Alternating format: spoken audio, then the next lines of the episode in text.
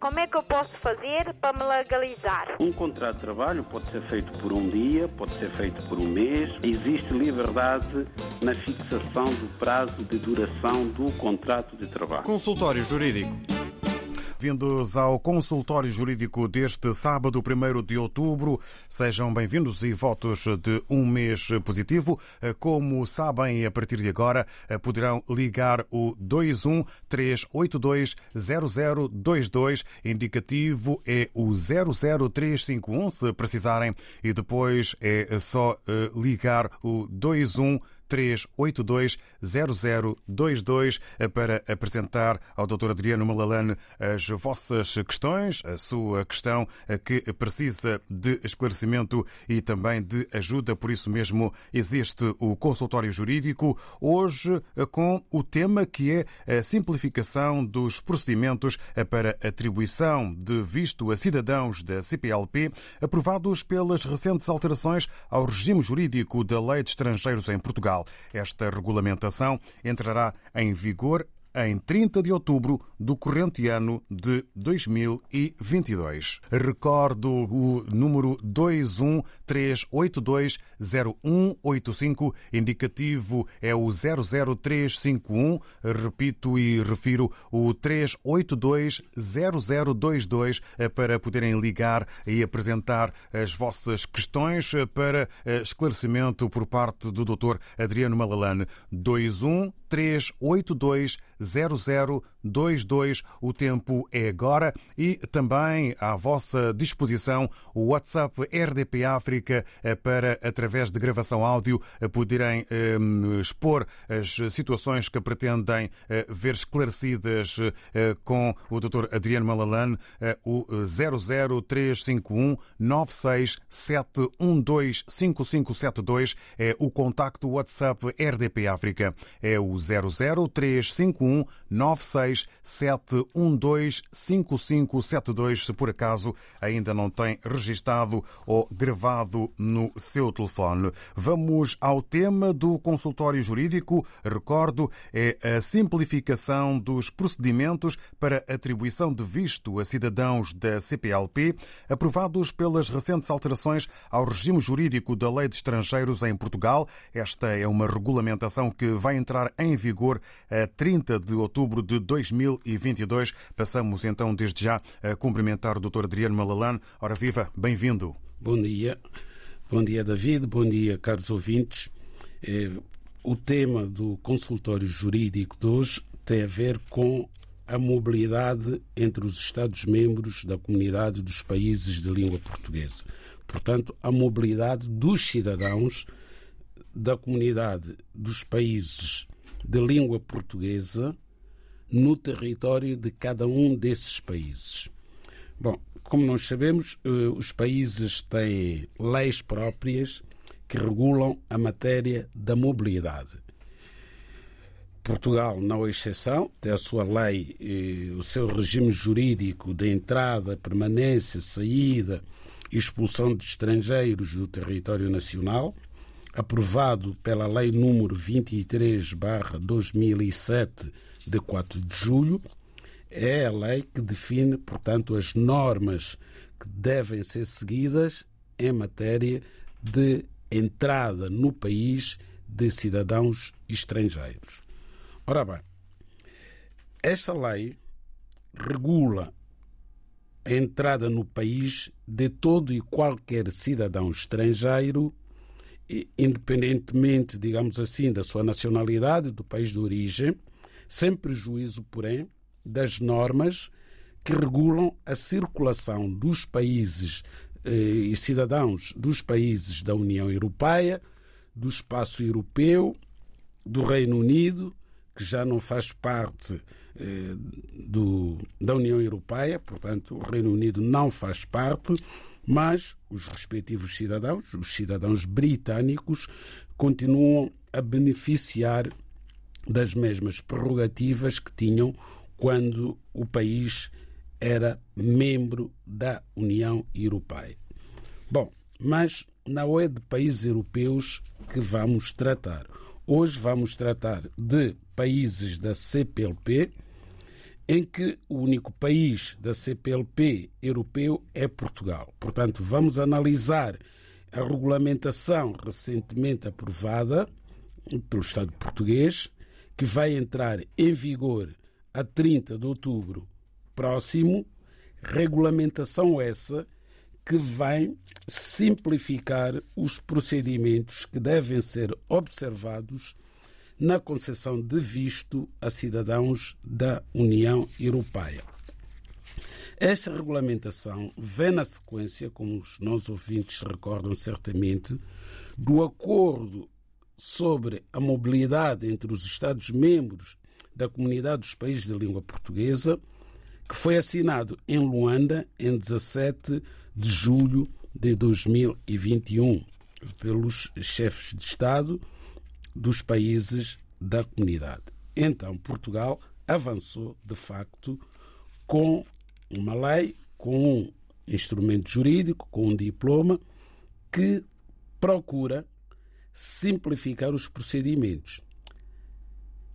A ideia, e essa ideia tem tido algumas consequências menos positivas, de que terão sido abolidos os vistos. A ideia de que um cidadão da CPLP pode entrar em Portugal sem necessidade de apresentar o respectivo visto. Não é verdade, não é assim que as coisas funcionam. Apenas o Brasil, por ter um acordo de reciprocidade com Portugal em matéria de visto, e que está no âmbito do Estatuto de Igualdade que existe entre cidadãos portugueses e brasileiros, é que podem entrar em Portugal sem necessidade de visto quando venham de férias por um período relativamente curto, porque também se os cidadãos brasileiros pretendem vir para Portugal e para fixar residência, eventualmente para fazer formação académica ou para exercer uma atividade profissional. Também para trabalhar. Para trabalhar, aí vai ser necessário e é necessário que sejam, estejam habilitados com o respectivo visto. No que diz respeito aos países africanos, que eu saiba, não há isenção de visto para nenhum dos cinco países africanos de língua portuguesa. Portanto, o visto é necessário.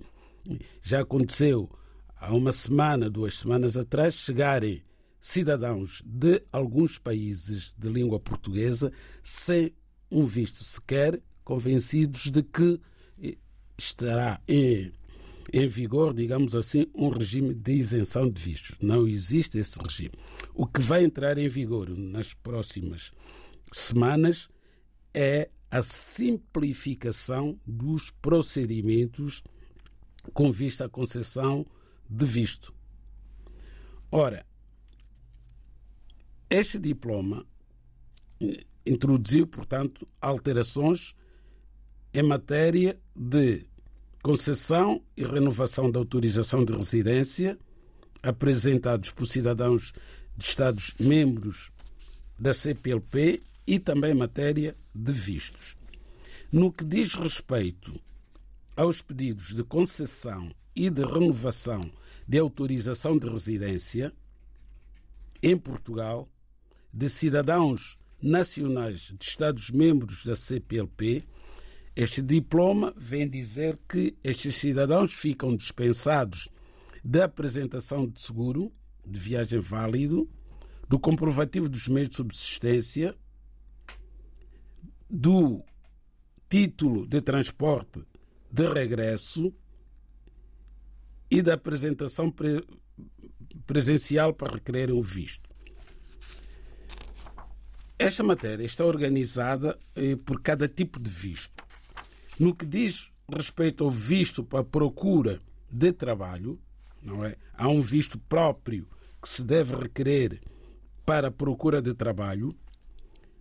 Para requerer este visto é necessário apenas a declaração de condições de estada, o comprovativo da apresentação de declaração de manifestação de interesse para inscrição no Instituto de Emprego e Formação Profissional e o comprovativo da posse de meios de subsistência equivalente a três retribuições mínimas mensais. Este visto pode ainda ser prorrogado tendo em consideração as razões que justificaram a sua concessão, se for acompanhado do comprovativo de inscrição no Instituto de Emprego e Formação Profissional. No que se refere ao visto de estada temporária e de atribuição de residência, é necessário a apresentação das remunerações mínimas mensais garantidas por um dos seguintes documentos: o contrato de trabalho, a promessa de contrato de trabalho ou a declaração do empregador a comprovar o vínculo laboral. Os vistos que são pedidos no estrangeiro, naturalmente, para entrada em Portugal, são concedidos sem parecer ou consulta prévia ao CEF, porque nós sabemos que alguns vistos, nomeadamente o visto de estudo, o visto de estada temporária, o visto de residência, estavam dependentes de um parecer vinculativo prévio do CEF. Os consulados tinham que solicitar a emissão deste, deste parecer ao CEF e só quando o parecer fosse emitido é que o visto era atribuído. Agora, esses vistos não carecem de parecer prévio do CEF. Portanto, estes procedimentos que entrarão em vigor, dos quais voltaremos a falar nos próximos programas, porque é uma matéria muito complexa e diversa também, há muitos aspectos que foram alterados, irá efetivamente facilitar a mobilidade e circulação em Portugal dos cidadãos dos países de língua oficial portuguesa, sendo importante fixar, volto a repetir, esta ideia de que os vistos não foram abolidos. Há uma certa facilitação na concessão de visto, mas mantém-se a exigência e a obrigação do cidadão do país, de qualquer país de língua oficial portuguesa, dos cinco países africanos, obter, habilitar-se com visto, e esse visto tem que ser adequado à finalidade da viagem para poder vir a Portugal ou vir para Portugal para fixar residência, seja para estudar, seja para trabalhar. Até eh, porque eh, deve ser eh, mantida em consideração e sublinhamos que esta regulamentação vai entrar em vigor em 30 de outubro de 2022. Entretanto, temos já um ouvinte já a aguardar. Se não estou em erro, é o Francisco Soares que vai então dar conta do seu caso. Eh, vamos desde já eh, ouvi-lo. Eh, muito bom dia. Seja bem-vindo. Bom dia. Bom dia, bem-vindo. Espero não ter errado no seu nome. Não, é Francisco Souza. Francisco Souza, peço desculpa. Exato, bem. Faça primeiro, favor. Eu ligo pelo seguinte: primeiro, para agradecer ao doutor e a este vasto programa, porque o meu primeiro contacto foi em 2019 depois das dúvidas serem tiradas, felizmente, passando quase três anos, o processo da minha filha foi concluído. Conseguimos a obtenção da nacionalidade dela, porque ela nasceu cá. E o primeiro parecer que eu pedi era para explicar como seria para legalizar a menina, todos esses procedimentos. E com a vossa ajuda, então, graças a Deus, correu tudo bem. Era para agradecer. E tenho uma dúvida, queria saber, uma vez que os progenitores têm uma filha que é cidadã portuguesa, qual é o passo a seguir para a obtenção de nacionalidade para os pais ou se têm de esperar o tempo de residência? Essa era a minha questão em causa e agradecer pelo apoio que vocês chegaram a dar aqui. Muito obrigado. Obrigado, Francisco Sousa. Escute então uh, o que o Dr. Adriano Malalane vai uh, dizer. Bom, eh, agradecemos a a sua intervenção, Sr. Francisco Souza, que é nosso ouvinte e em 2019 eh, ouviu o consultório jurídico sobre a questão da nacionalidade portuguesa para as crianças eh, nascidas em Portugal. E seguiu as recomendações do consultório jurídico e hoje a filha é cidadã portuguesa. sendo que os pais eh, continuam a ser cidadãos dos países eh, de origem. Neste caso, julgo que estamos a falar com um cidadão angolano. Assim sendo, para um cidadão estrangeiro obter nacionalidade portuguesa em Portugal por naturalização, portanto, pelo tempo de residência legal, eh, é necessário que resida legalmente aqui no país durante cinco anos, com título de autorização de residência válido. Nós sabemos que este período já foi maior e houve uma altura em que eram 10 anos, depois baixou para 6, agora são 5 anos. E houve uma altura também em que eram 6 anos para cidadãos de língua oficial portuguesa e 10 anos para os demais, o que era manifestamente inconstitucional por ser discriminatório, violador do artigo 13 da Constituição Portuguesa, eh, mas eh, enfim, não obstante muitos juristas eh, alertarem para essa inconstitucionalidade, o certo é que esta lei da nacionalidade, com essa redação discriminatória, vigorou em Portugal durante muitos anos. O legislador recusou-se a alterar a lei, não obstante muitos pareceres apresentados à Assembleia da República e à própria Procuradoria-Geral da República, no sentido de ser revista esta matéria. Felizmente, hoje, o regime jurídico da nacionalidade não discrimina os cidadãos estrangeiros em função da sua origem, o território de nascimento. A lei aplica-se a todos os cidadãos que se encontrem a residir legalmente em Portugal sejam cidadãos dos países de língua oficial portuguesa, sejam cidadãos com outra nacionalidade, como seja, por exemplo, os senegaleses. Há muitos senegaleses em Portugal e foram, digamos assim, as pessoas mais afetadas por essa discriminação.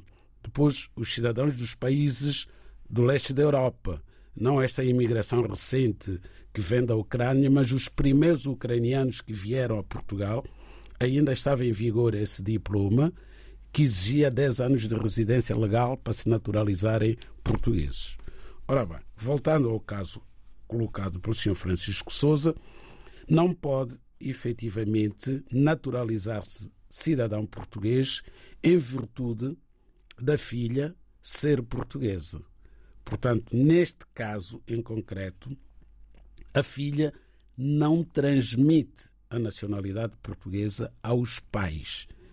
Essa regra esteve em vigor durante muitos anos. Acontece que agora houve uma alteração à lei da nacionalidade que vem permitir que, em casos verdadeiramente excepcionais, e já vamos explicar quais são esses casos, o filho pode transmitir a nacionalidade portuguesa aos seus progenitores mas são casos, é um caso só que está previsto na lei.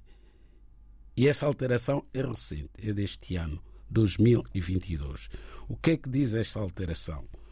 Diz que o progenitor, seja pai, seja mãe, que tenha um filho com nacionalidade portuguesa originária e que esteja a residir há pelo menos cinco anos em Portugal pode requerer nacionalidade portuguesa com base no facto de ter um filho português com nacionalidade originária.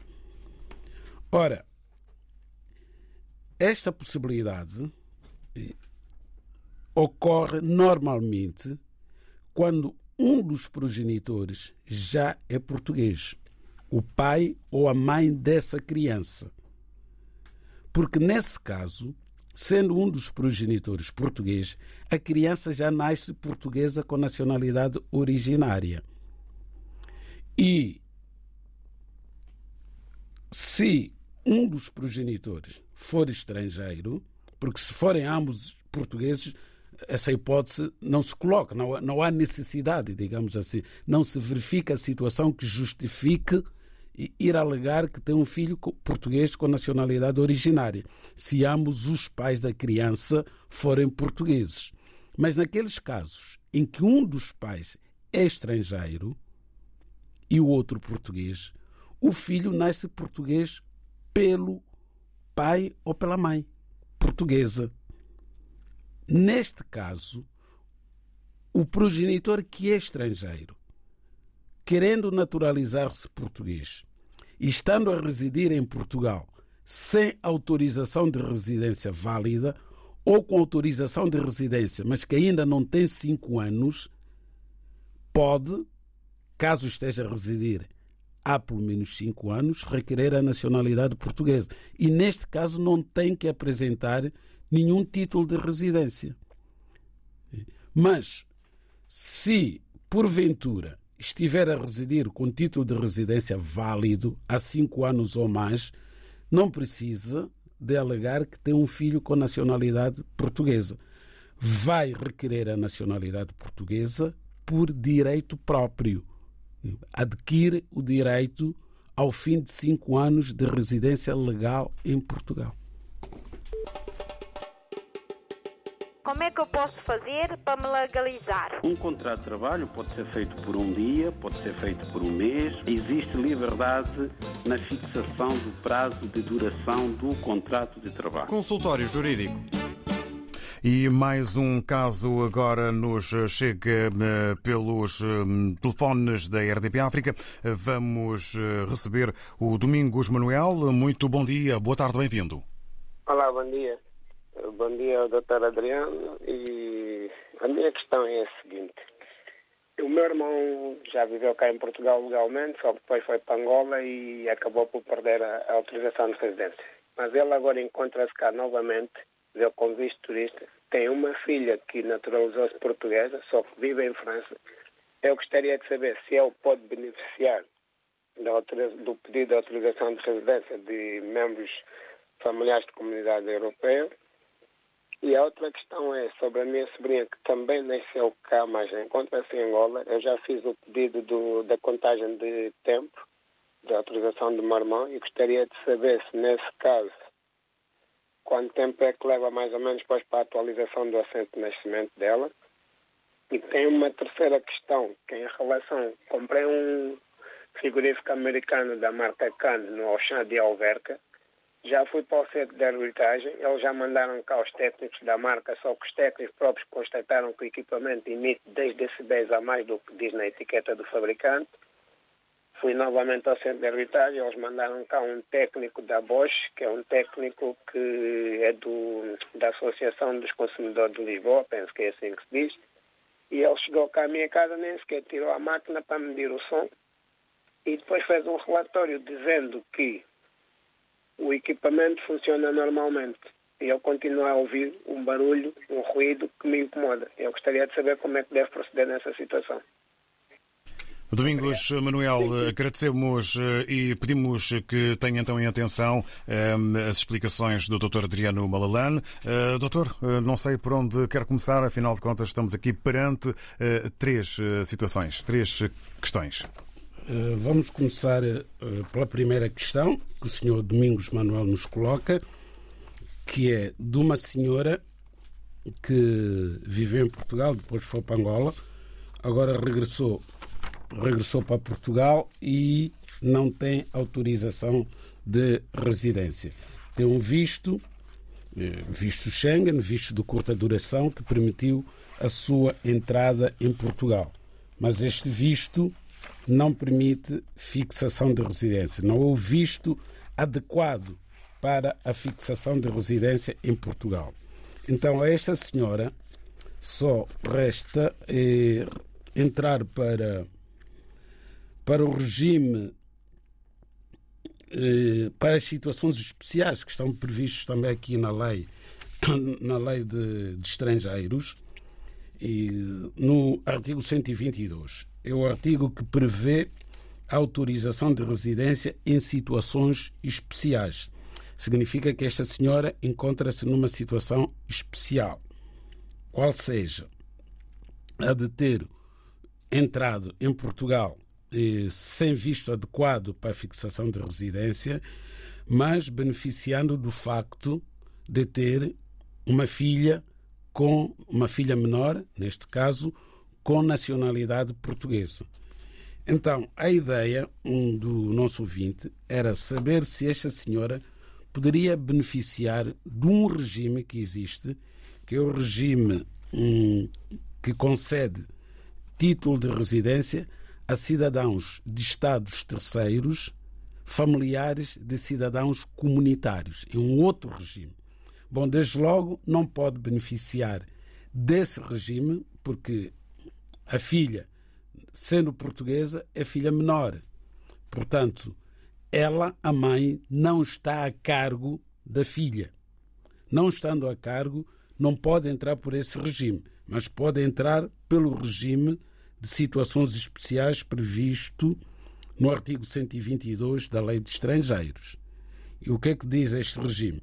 Diz que não carecem de visto para obtenção de autorização de residência os nacionais de Estados terceiros, indo agora para o caso da senhora, que tenham filhos com nacionalidade portuguesa ou com autorização de residência e aos quais, eh, portanto, eh, eh, proporcionam as condições de habitação, ou seja, velam por esses, por esses filhos menores, não é? Esses filhos menores têm que estar necessariamente a cargo do cidadão estrangeiro que pretende autorização de residência pelo facto do filho menor ser português ou ser estrangeiro com autorização de residência em Portugal. Acontece aqui que a filha da senhora não vive em Portugal. Logo, falta aquele requisito do menor estar a cargo do requerente.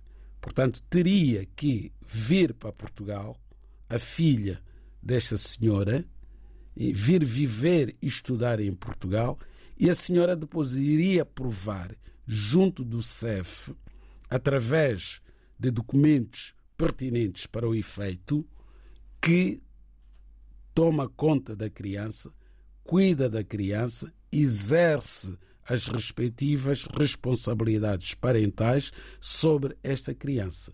Estando a criança em França e a mãe em Portugal, não pode a mãe obter autorização de residência através da filha que vive no estrangeiro, não obstante a filha ser portuguesa. Obrigado, Dr. Adriano Malalane. E, entretanto, há uh, uma terceira questão que este ouvinte, uh, Domingos Manuel, uh, também colocou, que já sai, portanto, deste âmbito que temos vindo a tratar. Pois, esta questão do, do frigorífico, não é? Que adquiriu um frigorífico, ainda está no prazo de garantia, o frigorífico não está em condições, emite um ruído estranho e tentou resolver este problema através do centro de arbitragem. Bom,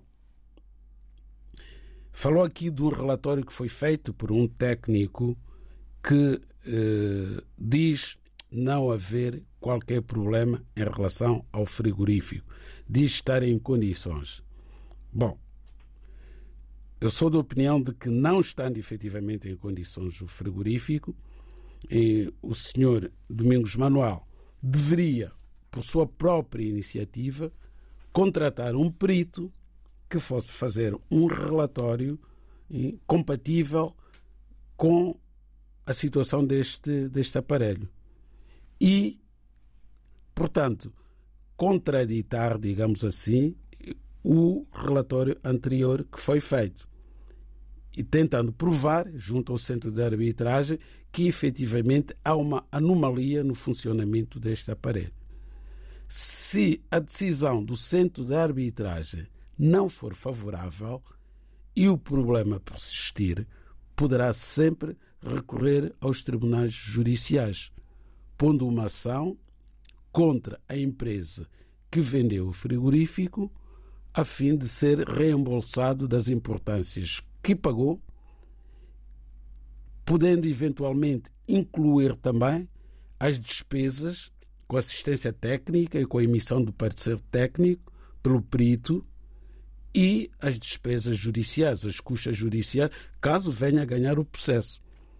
Havendo um pedido no sentido de ser indemnizado por esses gastos todos e, se a sentença for procedente e ganhar a causa, esse dinheiro que vai gastar, desde que devidamente provado em tribunal, poderá ser reembolsado pela empresa que vendeu o frigorífico.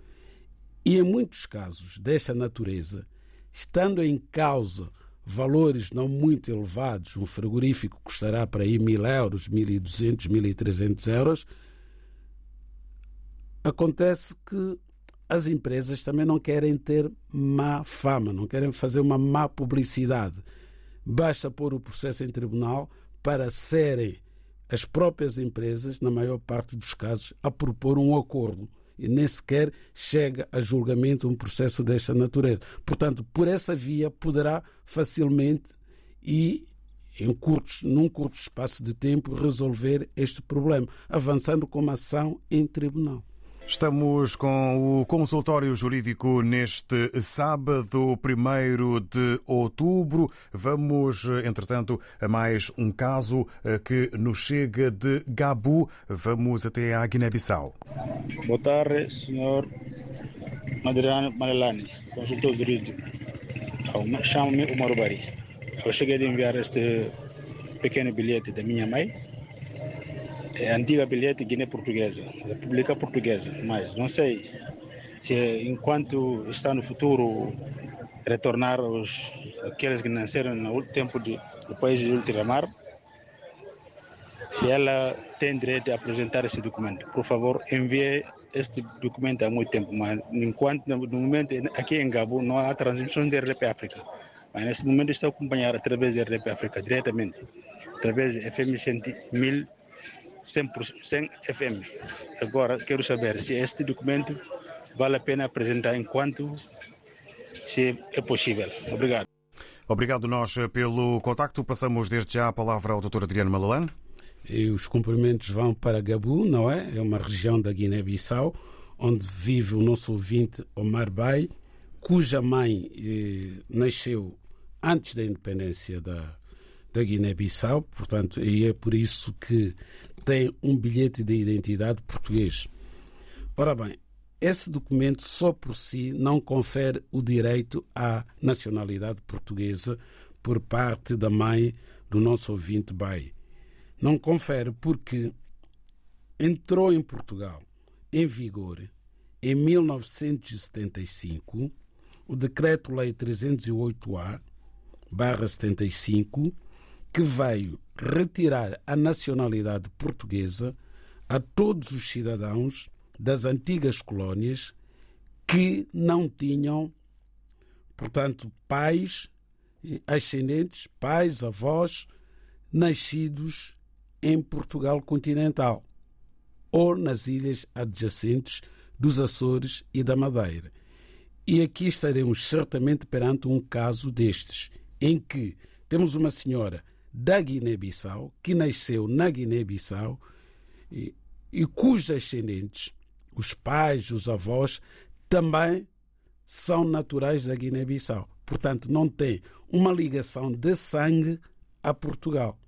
Então, o Estado português entendeu, em 1975, retirar compulsivamente a nacionalidade portuguesa a todos estes cidadãos outrora portugueses. Se isso é justo, se respeitou o direito internacional, não, nada tenho a dizer sobre isso, toda a gente conhece a minha posição.